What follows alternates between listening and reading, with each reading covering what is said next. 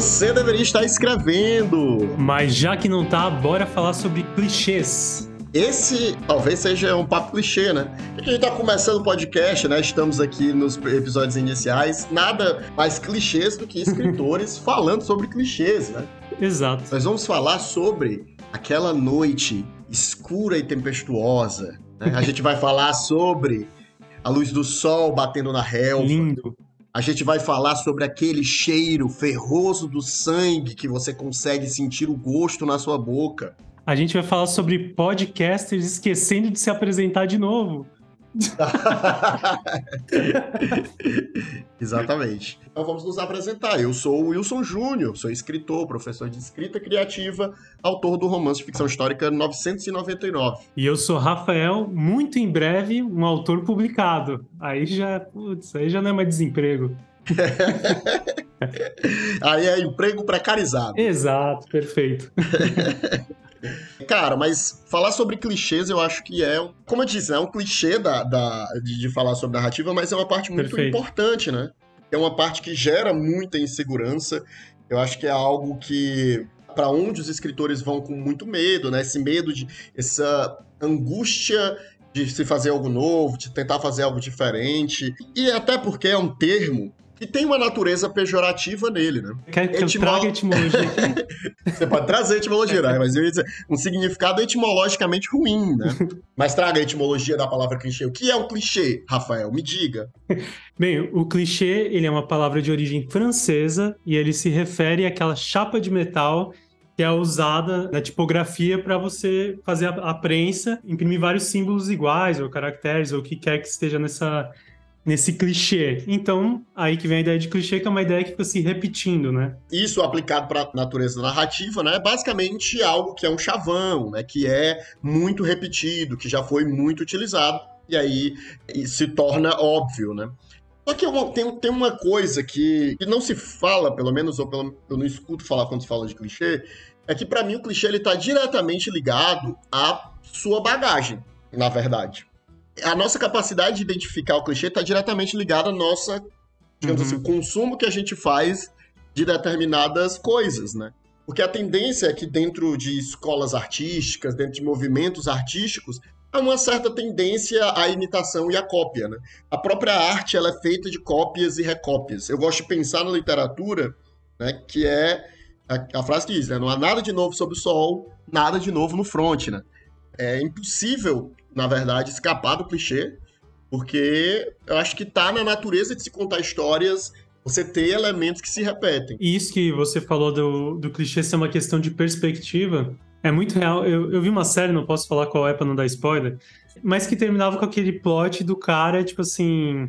O cara, ele passou a temporada inteira falando com outro cara, mas esse cara tava dentro da cabeça dele, era tipo uma dupla personalidade. Uhum. Pô, isso desde o Clube da Luta não é novidade para ninguém, assim, né? Tipo, já, uhum. já é uma coisa que se repete bastante, às vezes até como piada.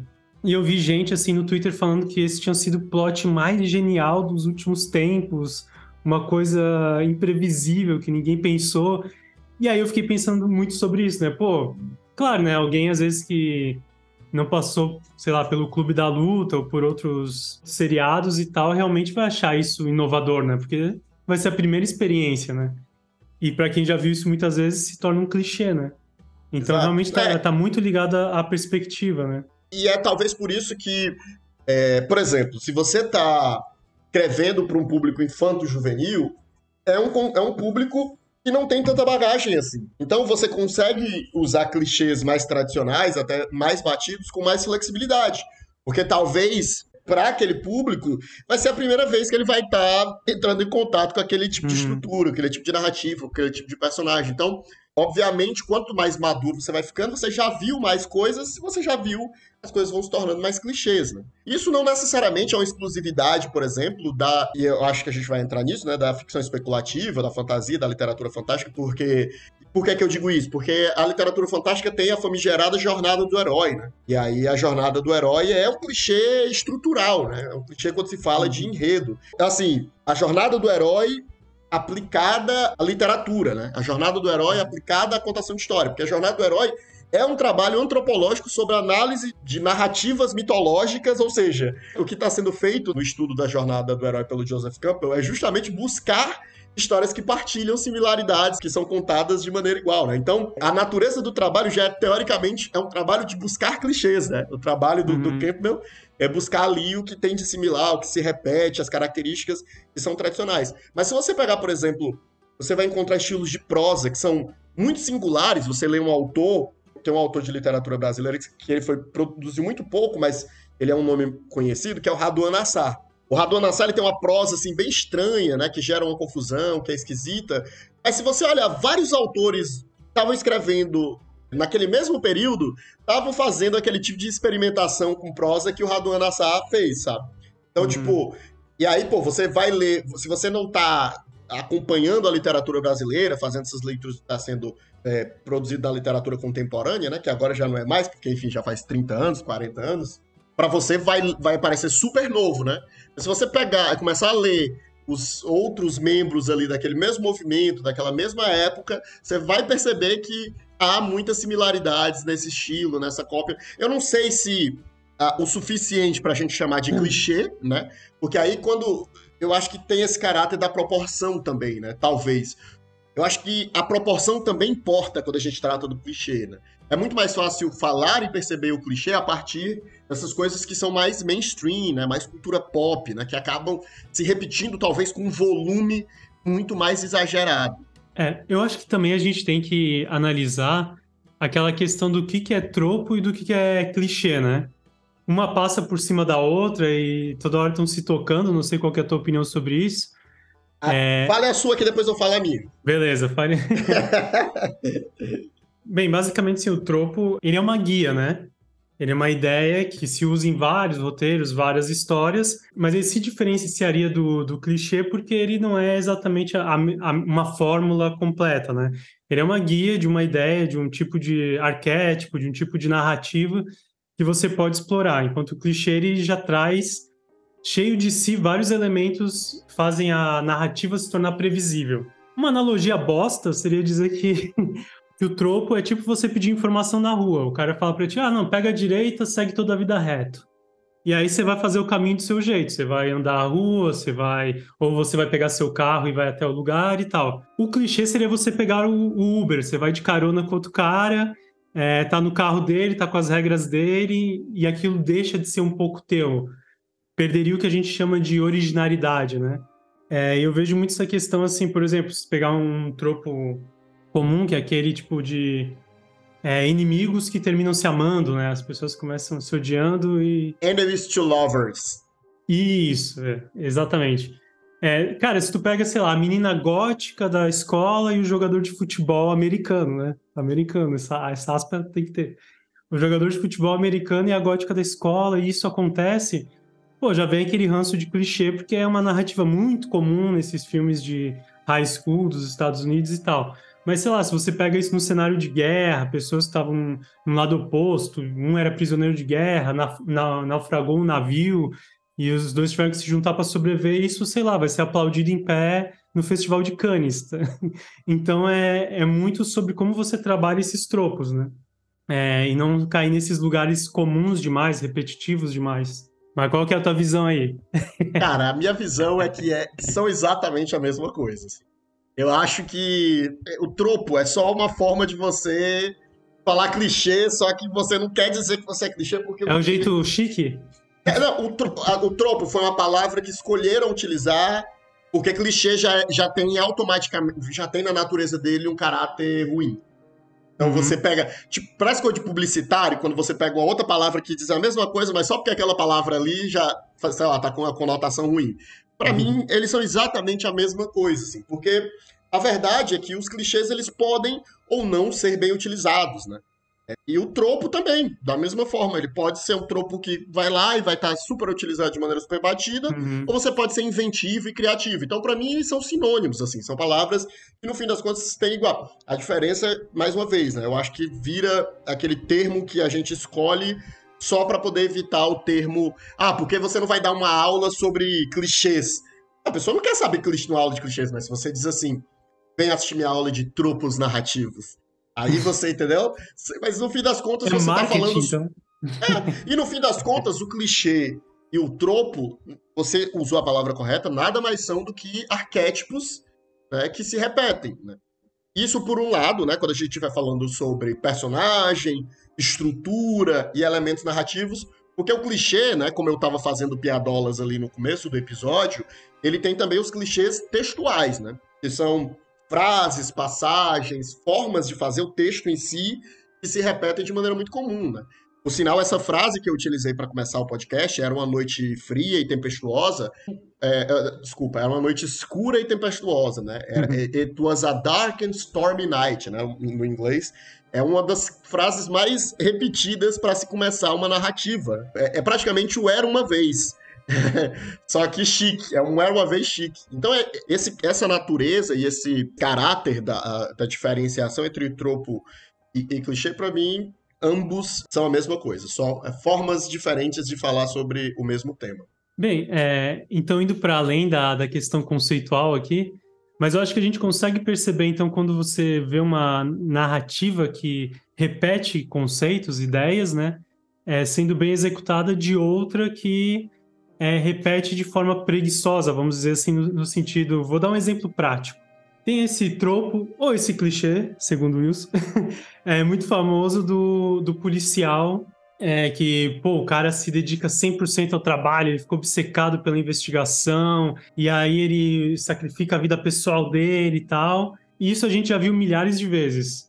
Amanhã pode aparecer essa mesma história na Netflix e eu achar uma série do caralho, assim, eu ver e ficar, nossa, essa série é muito boa. É, mas geralmente quando começa com a cena assim, vem o chefe, né?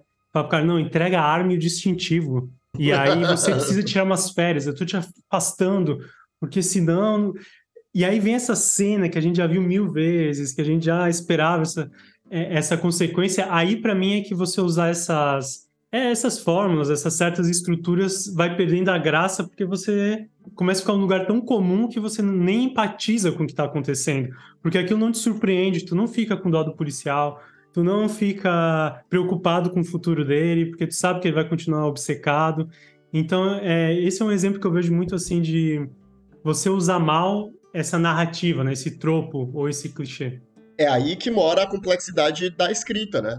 A construção de uma história, porque no fim das contas é isso, assim, a gente vai trabalhar com arquétipos e com elementos que talvez já tenham visto várias vezes ou pessoas que nunca tenham visto, né? E essa coisa de como fazer bem é realmente um lugar é um lugar muito complexo de se chegar, né? Eu queria eu queria que a gente talvez trouxesse algumas narrativas que tu, tu, tu tiver pensado, Rafael, é, em duas narrativas que talvez usem o mesmo elemento que tu gosta em uma e outra que tu não gosta. Tu, isso vem, isso salta a tua cabeça automaticamente? Eu dei esse exemplo do policial porque eu lembro de é, True Detective, né?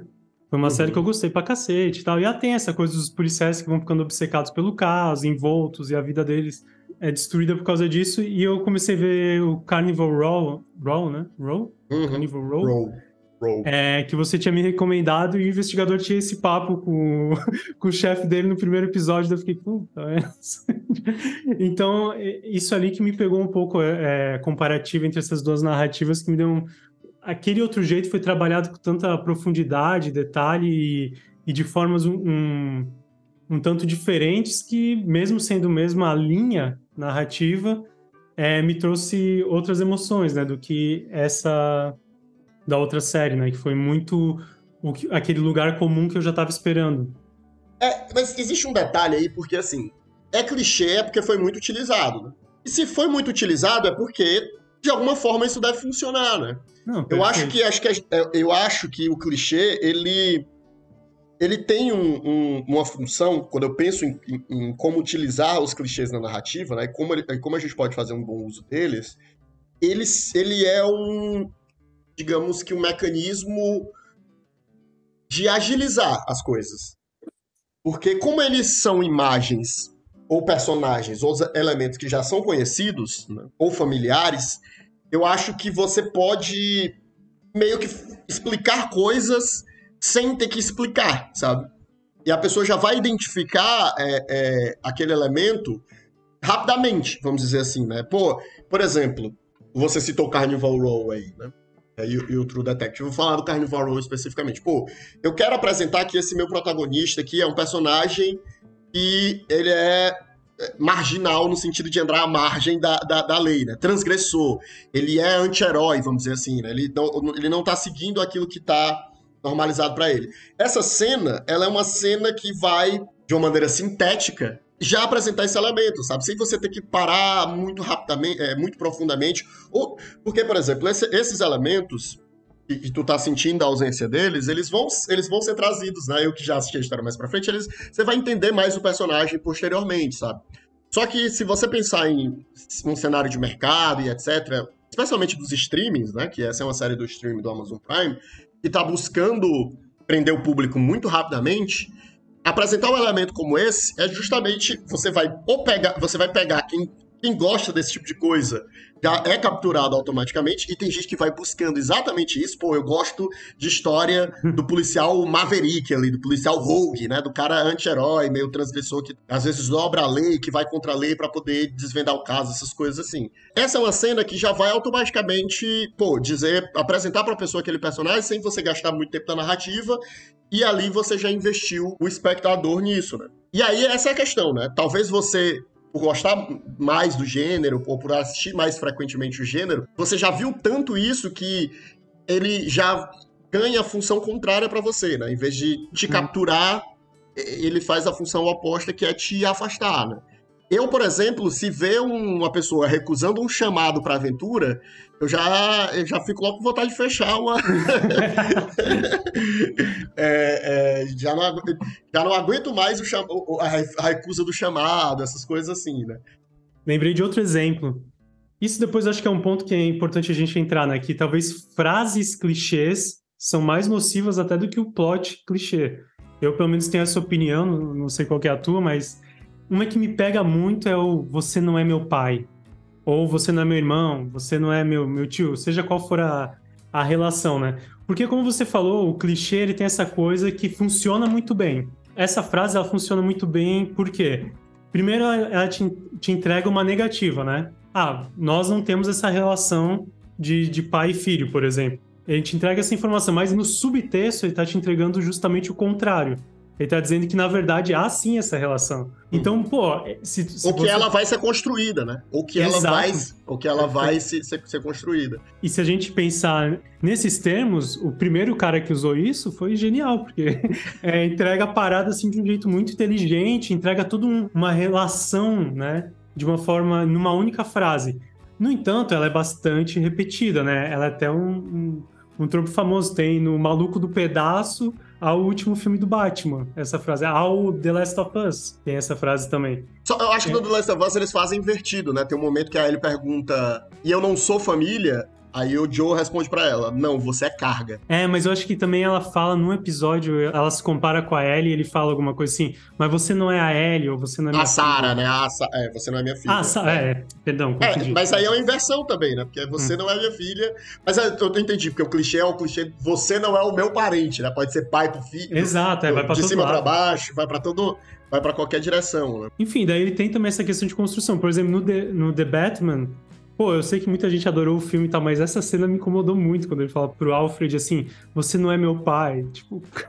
E assim, não defendendo. Eu, eu gostei do filme, mas menos do que as pessoas gostaram. É, eu também tô nessa. De, defendendo essa frase, do, no, no, especificamente no filme, é, a ideia desse, desse filme do The Batman era mostrar um Batman jovem, né? Jovem, consequente. Uhum. E essa é uma frase tu tá falando, né? A primeira pessoa que escreveu, ela foi muito genial. Ela não foi genial, porque eu acho que jovem vem falando isso pro, pros pais, né? É, é, pais adotivos, pro responsável, desde sempre, assim. Né? Essa frase, para mim, ela é equivalente ao eu não pedi para nascer, sabe? Tipo, é, ela é uma frase da natureza do jovem, assim, sabe? Dessa rebeldia juvenil, de, de recusa da autoridade do outro, né? De, de tentar ali buscar uma forma de deslegitimar a autoridade do outro. Então essa frase ela tá muito parecida com, com é, eu não pedi para nascer, né? Você não é uhum. meu pai. É, são frases que vêm dessa rebeldia do jovem, né? Desse Sim. jovem que quer transgredir. Então Por mais que seja uma frase que dá um rancinho, como você tá falando, essa frase mostra claramente esse Batman como alguém imaturo, né? Como alguém juvenil, como alguém que precisa crescer, né? Para poder lidar com as coisas. Então, é aquela coisa, né? soa ruim, porque a gente já viu muitas vezes, mas cumpre muito bem a função, demonstrar o caráter imaturo do personagem. Pois é, e é justamente esse era o meu ponto. Eu acho que é uma frase infantil. E eu entendo que eles queriam demonstrar um Batman mais infantil, vulnerável de certa maneira e tal, mas eu acho que é infantil demais para um cara adulto. Para o personagem, né? Para um cara é, adulto, né? Ele é um, ele é um Batman. Um pouco. É, eu não sei qual a idade que teoricamente aquele Batman é pra ter ali no. Cara, mas acima de 20, tu falar isso já tá. Já tá... Cara, mas hoje em dia a adolescência vai até os 25 anos. Tu, tu, tu, não... tu tá ficando velho, Rafael. É verdade. Cara, você vai encontrar gente de, de 25 anos falando isso aí tranquilamente, viu? Hoje, ainda hoje em dia, você pode ter certeza.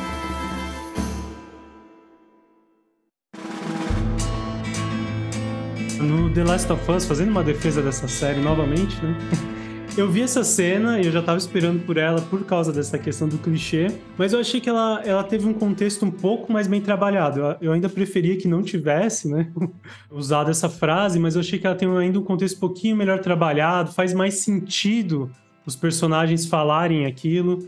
Eu achei que estava mais bem colocado. Então acho que tem muito isso, assim, é, é difícil dizer, né, porque é muito subjetivo, né, e até como a gente falou, depende da, da, da bagagem de cada pessoa, né? Pra achar clichê ou não. Quando a gente vai para uma, uma frase, principalmente, que é, já foi muito repetida, é bom evitar ela, mas se você for usar, você tem que ter uma construção que, pô, aquela frase vai cair perfeitamente ali.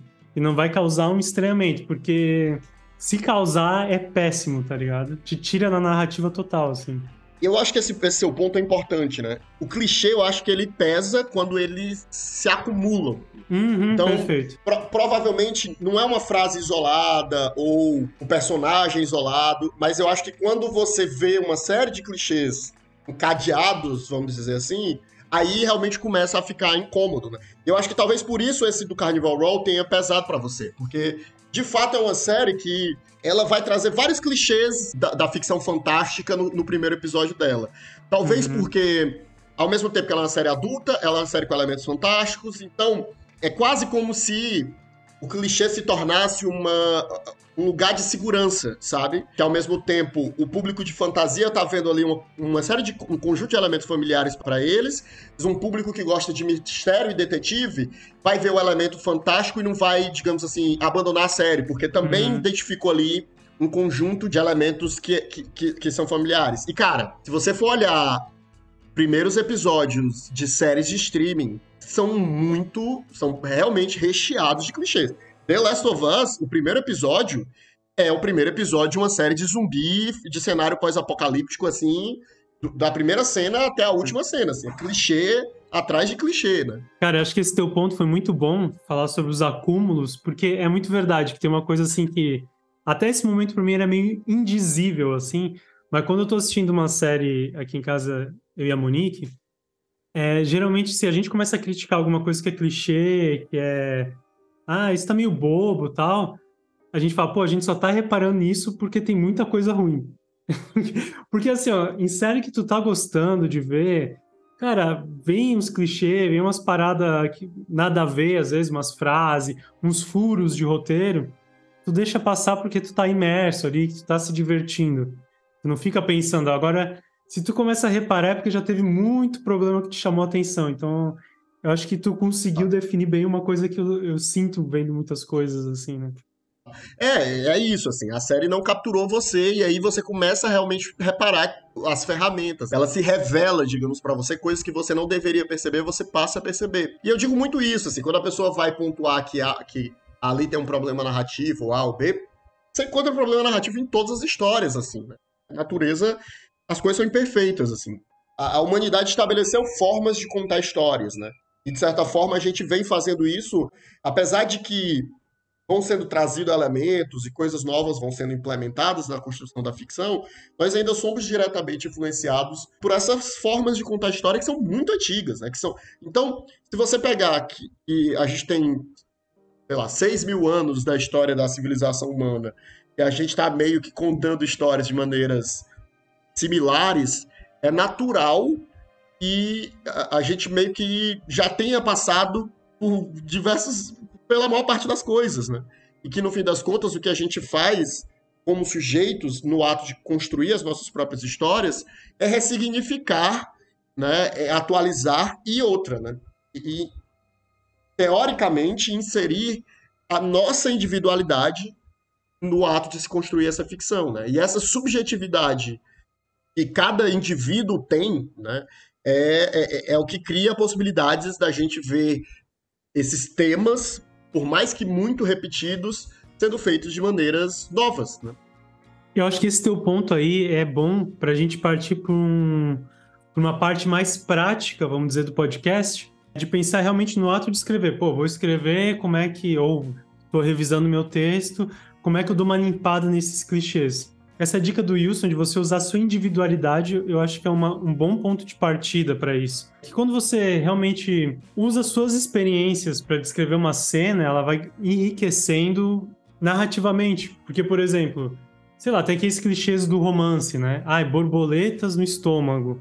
Eu acho que isso é uma tradução, inclusive, porque eu nunca tinha ouvido alguém falar isso em português, né? Era um termo em inglês, mas sei lá, as pessoas começaram Algo a falar isso que tem tornado cada vez né? mais frequente, por sinal, essa tradução de, de ter, de, de expressões que não pertencem à, à nossa, né? Talvez a, a, borboletas no estômago pra gente, pelo menos da minha infância, era passarinho verde. Parece que viu um passarinho verde. Olha. É, então, exato. E aí você usa as suas experiências pessoais, você lembrar como é que você se sentiu quando você estava apaixonado, como seu corpo reagiu a essas emoções, geralmente vai te dar um, uma descrição mais interessante do que você recorrer a esses clichês, né?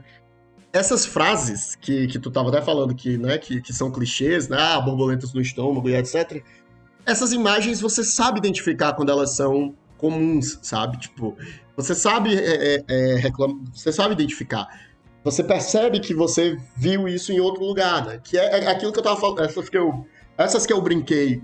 Cara, você vê em muito texto, essa coisa do cheiro, o cheiro ferroso do sangue, que você conseguia sentir o gosto. Nossa. É, é o gosto de Billy. O gosto de Billy. A, a, a, ten, a tensão que podia ser cortada com uma faca, sabe? Tipo, é, é, é o brilho da luz na, na, na, na, relva. É como se um véu tivesse caído sobre os olhos dele. São imagens que Existe uma forma muito simples de você saber se você tá repetindo, né? Joga a frase no Google, né? É, o silêncio ensurdecedor. Nossa, o silêncio ensurdecedor. Exato. Essas imagens que são muito frequentes, né? É, é, normal, né? O famoso franziu o senho. Ele franziu o senho. Ele deu de ombros. São imagens muito comuns, né? Que se repetem muito. E não significa que você deva banir essas, essas imagens do seu texto completamente, né? Eu acho que é só a gente ficar atento, porque existe uma, uma tendência, é, justamente por conta dessas imagens serem clichês, ou seja, se elas são clichês, significa que elas são muito introjetadas na nossa cabeça, da gente reproduzi-las. É, é, e reproduzi-las com frequência dentro do texto. E aí você acaba realmente empobrecendo o seu texto, né? Então você começar o seu texto falando era uma vez ou era uma noite fria e tempestuosa, né, escura e tempestuosa, são coisas, imagens muito lugar comum, né? É, e aí o que é que. E, e, assim, qual o problema disso, efetivamente? O problema disso é que você informa para o seu leitor que você talvez não seja um escritor muito experimentado, né? Porque se você utilizou um clichê como esse, né? E isso passou pelas reescritas, pelas revisões, pelas edições, é, significa que talvez não tenha tido um trabalho muito apurado, né? Para poder fazer você escapar de usar imagens tão lugares comuns no seu texto, né, e, e, isso passar batido. E acho que isso tem outro problema que é na questão da imersão, que quando essas frases, de novo, né, quando há excesso desse tipo de frase, aí vai te jogando para outros lugares e outras narrativas também, porque tu já viu tanto que você vai fazendo conexões. Eu estava lendo um livro esses dias, tinha uma personagem que ela era manjava da tecnologia e tal, e, e, aí um cara vai tentar agarrar ela e ela vai lá dar um choque, faz um negocinho tecnológico. Daí ela metia a frase assim, nunca mexa com uma garota que, que entende de tecnologia. Aí tu, sabe, uma cena de abuso, densa, sabe? Que pedia ali uma seriedade, me jogou para a sessão da tarde. Então cria uma, um certo conflito de, de emoções no teu leitor também. Ele tira da, da imersão. Então acho que esse é outro ponto também que o clichê vai te ferrar às vezes. Esse ponto seu, ele é fundamental, né? Essa coisa de tirar o, leitor da imersão, né? E esse tirar o leitor da imersão é um negócio, cara, muito, muito sério, assim. Até, por exemplo, quando eu falo uh, sobre escrever em segunda pessoa, né, sobre quebrar a quarta parede, esses elementos, eles são elementos muito difíceis da ficção, porque ele te lembra que você tá lendo uma ficção essa imersão na narrativa, ela permite o leitor a justamente fazer esse exercício que a gente estava falando anteriormente, né? Não perceber, talvez, as falhas na sua narrativa. Né? e, e, o ato de você esquecer que você está lendo uma ficção ele permite que você suspenda a descrença, né? Que é você tolere as coisas que são absurdas talvez para nossa realidade, mas que fazem sentido dentro daquele ambiente, daquele lugar ficcional. Né? Aquelas coisas que muitas vezes a narrativa se resolveria com uma conversa simples, mas a gente aceita que, que os personagens vão arrastar esse problema por 200 páginas simplesmente pela incapacidade de ter uma, uma conversa resolutiva. Então, quando você quebra a imersão do leitor, ele se lembra que ele está vendo a ficção, e aí coisas da ficção que são esquisitas saltam aos olhos e o leitor vai, ele vai percebendo, né? Então ele vai se incomodar e ele vai estranhar outras coisas que não necessariamente o próprio clichê ensina. Né? Mas o clichê retirou ele daquele mundo ficcional na qual ele estava imerso. Wilson, mas agora sim, né? O nosso ouvinte, ele abriu ali o Word dele, do romance dele, tá dando Ctrl F, procurando ali deu de ombros, borboletas, tá desesperado. Então vamos falar para ele assim: há algo de novo sobre o Sol? A minha, a minha tendência é dizer que não, assim, sabe? Eu acho que esse, esse desespero da originalidade, né? Da, de você fazer algo extremamente novo, é, é só uma, uma, uma angústia, né? Que a gente se coloca como, como autor, sabe? Isso não significa que a gente não deva se esforçar no ato da construção da nossa ficção, né? mas é isso, assim, é compreender o clichê como algo inescapável. Se ele é algo inescapável, você tem que tentar encontrar formas alternativas de fazer isso. Um dos exercícios é pensar na segunda coisa, na terceira coisa. Porque normalmente o primeiro pensamento, ele vai ser justamente o pensamento mais contaminado por esses elementos do lugar comum, sabe? Então, se é o primeiro pensamento que você teve, é provavelmente o primeiro pensamento que milhões de outras pessoas tiveram, né? Então, é para isso que é importante você fazer um brainstorm, né? Você pensar bastante, você jogar bastante ideia, você aprofundar. Outra coisa, referência. E aí que mora a questão da importância da leitura, né? E da construção de bagagem. Porque às vezes, não se trata de não utilizar o clichê, mas talvez você trazer o clichê de um outro lugar para um lugar onde Perfeito. ele não costuma, costumeiramente está, né? Então a fantasia, ela tem uma série de clichês que são tradicionais dela. Mas e se você traz um clichê que é da ficção científica? E se você traz para sua história um clichê que é do horror? Se você traz a história, o clichê para sua história que é das histórias de romance, ou seja, você vai buscar em outras narrativas, a partir da construção de uma bagagem ampla, outras referências para dialogar com aquela sua história. Né? E aí você consegue diluir esse sentimento uh, de repetição é, através desses casamentos, né? dessas intersecções que, que você vai fazer entre gêneros e entre textos. Eu acho que podemos ir encerrando aqui o, o nosso papo. Já, já tornamos algumas pessoas mais desesperadas, talvez confortamos outras, é. demos dicas, demos coisas para pensar na sua reescrita ou na sua, no seu novo romance, talvez. E use essas ferramentas, né? Busque referências, tome cuidado para não repetir ideias muito tradicionais, né? Muito vistas já. E boa sorte. E onde é que as pessoas devem seguir este podcast? O lugar que a gente posta nosso conteúdo mais ativamente, por enquanto ainda é o Instagram, então segue lá no VDE podcast. A gente está lançando os conteúdos bem legais, que geralmente tem a ver com episódios que a gente gravou. São bastante informativos, assim, o, o tão informativo que um post pode ser, né? É, Mas... e é bom seguir as redes sociais só para, por exemplo, quando sair um novo episódio, que, que sai às sextas-feiras, teoricamente, você já, se, pô, se você não, não viu no, no, na sua plataforma de podcast, o Instagram vai lembrar você Então segue a gente no Instagram, segue a gente no Twitter, arroba... Arroba VDE Underline Podcast. VDE Underline Podcast. Então segue a gente por lá, é, para você saber quando sair aí o episódio novo. E para falar com a gente, mandar mensagem. É, e avalia o podcast, segue o podcast né, no, no, no Spotify, avalia lá, né? Dá as estrelinhas, porque ajuda a gente a furar a nossa bolha e alcançar mais ouvintes. E recomenda, né? Se possível, recomende esse podcast para alguém, né? Se você gostou, se você ouviu, recomenda aí para uma, uma pessoa, é, um escritor, um amigo escritor, escritora que gosta de narrativas e adora ouvir essas conversas sobre narrativas. Sinal, vocês deveriam estar escrevendo. Não sei porque vocês estão ouvindo a gente ainda. Vai dar Ctrl F no teu texto e tirar os clichês e resolver tua narrativa. Falou, galera. É mais.